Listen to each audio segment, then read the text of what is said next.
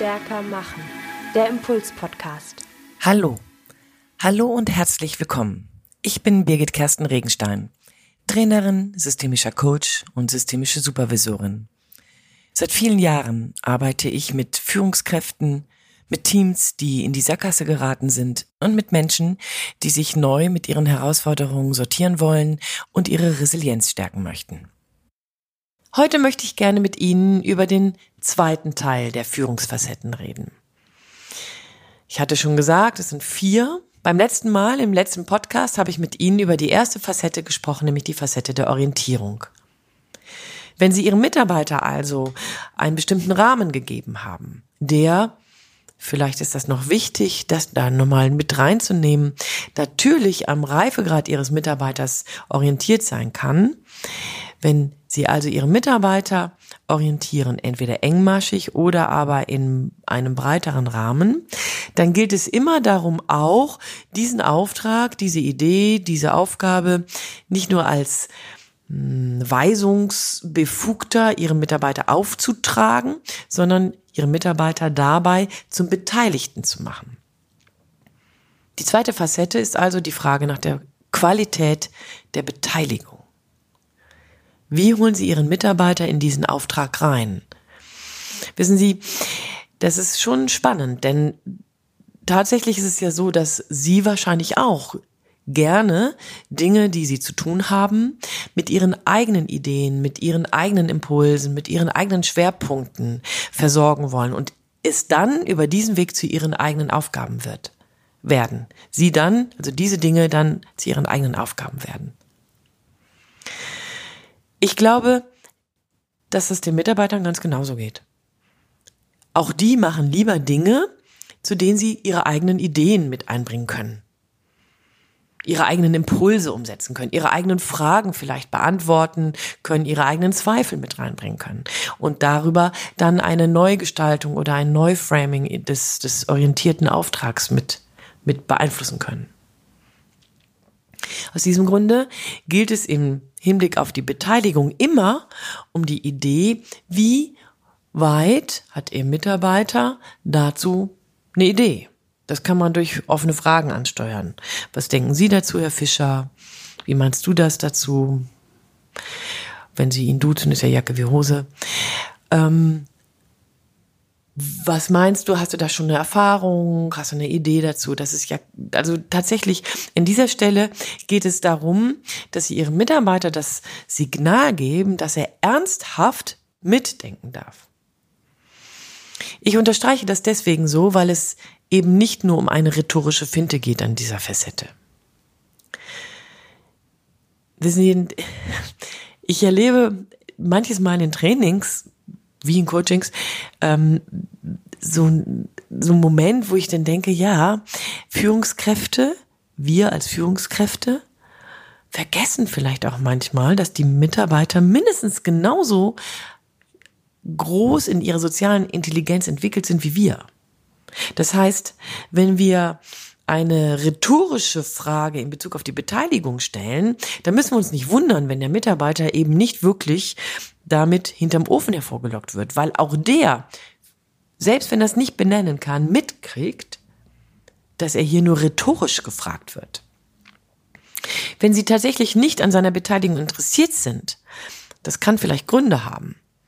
Ja, dann müssen Sie sich mit dem Effekt auseinandersetzen, dass Ihr Mitarbeiter es eben auch nicht mit hundertprozentiger Identifikation ausführt. Dann tut er eben nur das, was er aufgetragen bekommen hat.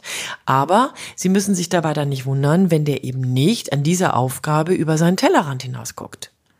Sollte das aber einer der wesentlichen Kritikpunkte bei Herrn Fischer für Sie sein in den letzten Monaten, dann könnte es daran liegen, dass er eben nicht wirklich beteiligt worden ist an dem, was er auszuführen hat.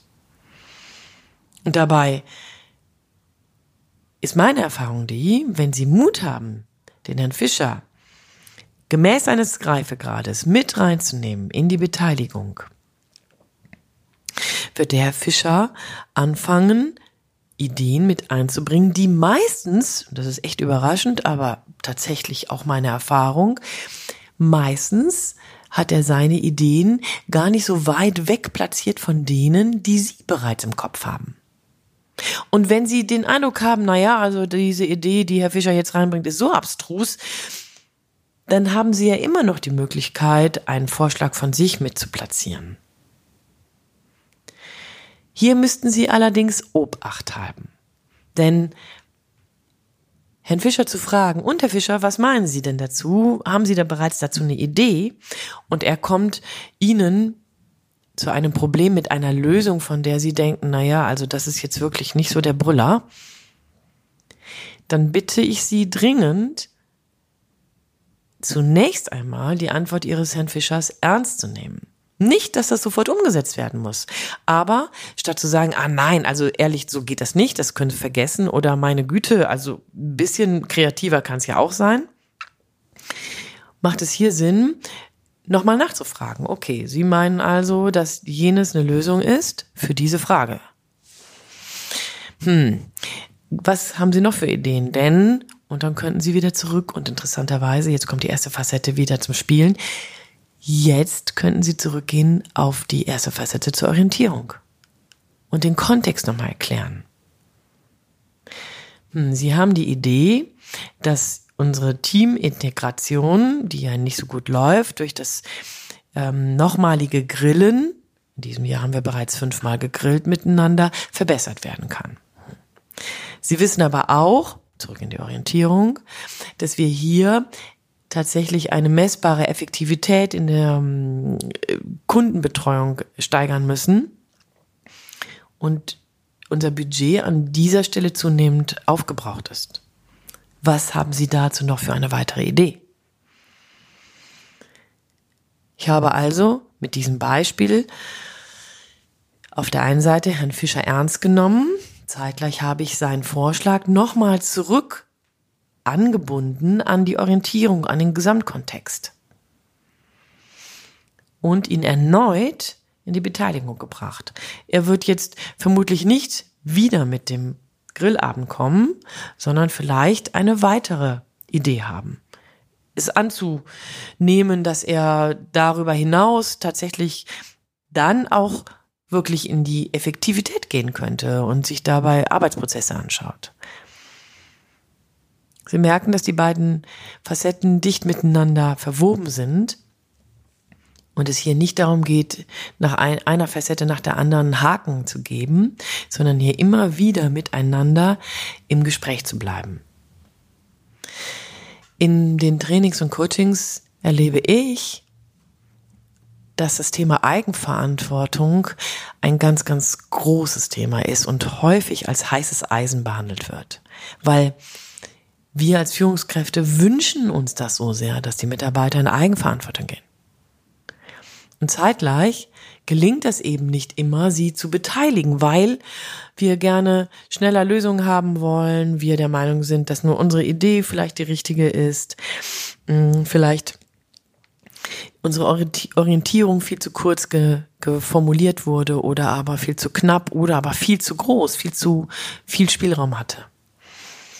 Ich ermutige Sie an dieser Stelle, mutiger Ihren Mitarbeitern zu unterstellen, dass die selber auch ein großes Interesse daran haben, mit Ihnen Lösungen zu erarbeiten. Ich ermutige Sie dazu, Ihren Mitarbeitern zuzutrauen, dass die sogar Ideen haben, auf die Sie vielleicht nicht gekommen wären, Sie als Führungskraft, Sie als Vorgesetzter.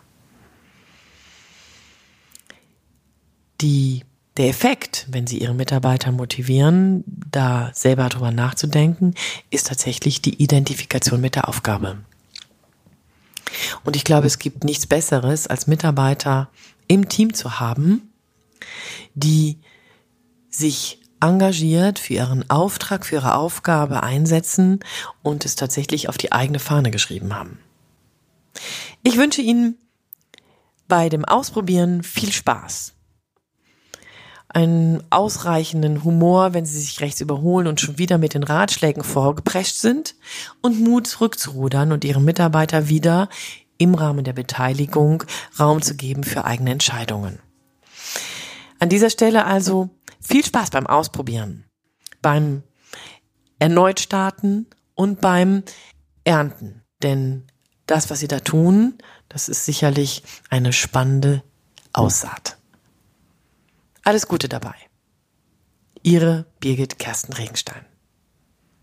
Von Teamkompetenz. Einfach stärker machen.